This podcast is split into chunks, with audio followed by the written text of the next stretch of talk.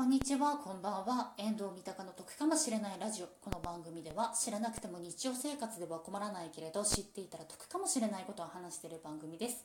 よければ最後まで聞いてください。今回は6月分の家計簿の方を発表させていただきます。家賃ですとかそういったものに関して言えばちょっと毎月のことになりますので省かせていただきます。えっと先に言います。残金は、えっと今回ですね約8000円になります。はい、じゃあ何にいくらぐらい使ったかっていう話させていただきます。食費がですね、えーと、約3万円ですね。で娯楽費が3万5千円。コスメ美容費が1万7千円。日用品が約1万円。光熱費が電気とガスで4000ちょっと。で通信費が3600円ぐらいですね。あとまあ細かいのがちらほらちらほらっていう形でなります。はい。今変な間があったね。ごめんなさい。取り直しはしません。で食費に関してはあのね珍しくね外食が少なかった。うん。外食が少なかったんだけどでも3万はする。なんせ大食いだから。あとね食に関して言うと最近ね自炊するのがねめんどくさくて今ほぼほぼね毎食ねサラダばっか食べてる。なんか YouTube でモデルさんでご飯で検索すると出てくるようななんかモデルさんが食べてるようなねご飯ばっか食べてます。あの美意識が高いとかそういうんじゃなくて単純に面倒くさいからそういうのばっかり食べてますもう。ね鶏胸肉だったりだとかツナ缶だったりだとかサバ缶だったりだとかあとひたすら豆だったりだとかなんかもうね面倒くさいから缶詰ばっか食べてて、うん、だからこういう感じの金額になりますね。はい。で娯楽費に関してなんですけれども私7月にですね推しのライブに行きますのであのそれの事前のですねあのグッズが通信販売であるのでそれを買ったりですとかあと推しがですねあの今年の2月ぐらいにあったですねライブの方がですねブルーレイ発売されましたのでそちらを買いました。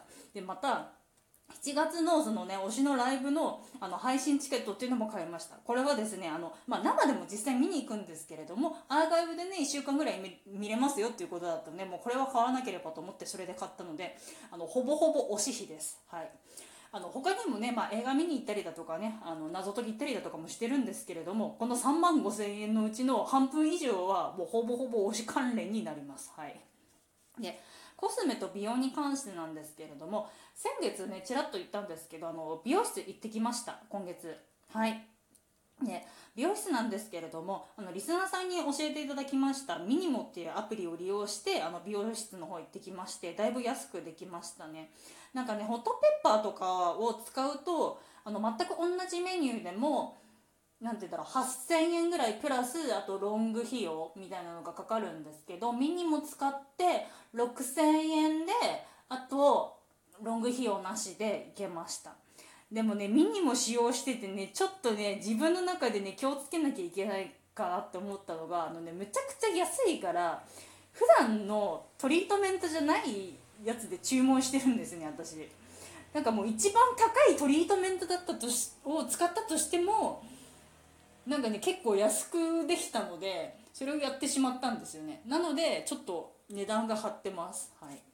本当はねもっと安くできた。カラーとトリートメントだけで、えーと、7000円か6000円ぐらいだったと思うんですけどそれぐらいでいけました。ただあのですねミニモのアプリを使用する際のちょっと注意点っていうかあれなんですけど割とこうね経験が浅い方のあの美容師さんがなんか担当してくださったのであの元の標準時間っていうのが90分間ですたんですけど3時間がかかってしまいました。全部終わるのに。あのカラーリングだったりだとか角田もろもろねこう先輩とかにね相談しながらなんかやってくださったりだとかしたので結構時間はかかってしまったっていうのはあります。はい。まあそんな感じですかね。7月は何にお金がかかりそうかな。うんなんて言うんだろう。推しのライブに行ったらグッズをあんまり買わないっていう風に決めてはいるんですが現地に行って。でもなんか買っちゃいそうな気がするのでちょっと怖いなっていうのはあります。あと7月ね私ちょっとラッキーなのが会社のお金で劇団四季を見に行くっていうことが決まりました。わーい。ね、あの会社の福利厚生であの上司とかと一緒に劇団四季を見に行ってきます。何を見に行くかは言わないですけれどもはいでそういうのがあるのでちょっとねそこは楽しんでいこうかなっていうふうには思います。これは参考になるんでしょうか？まあいいや。はい。聞いていただきありがとうございました。こちらの番組では賃貸物件に関すること旅行に関すること家計管理に関することを3本柱に話しておりますのでよければ次回も聞いていただけると嬉しいです。スタンド FM でもごくたまーに配信しておりますのでそちらの方も聞いていただけると嬉しいです。また過去回を含めまして少しでも得だなとか役に立ったなっていう風にですね思ってくださる方いらっしゃいましたらぜひぜひ Twitter など各種 SNS の方でシェアしていただけると嬉しいです。一人でも多くの方の役に立ちたいと考えておりますのでよろしくお願いいたします。聞いてくださってありがとうございました。バイバーイ。得かも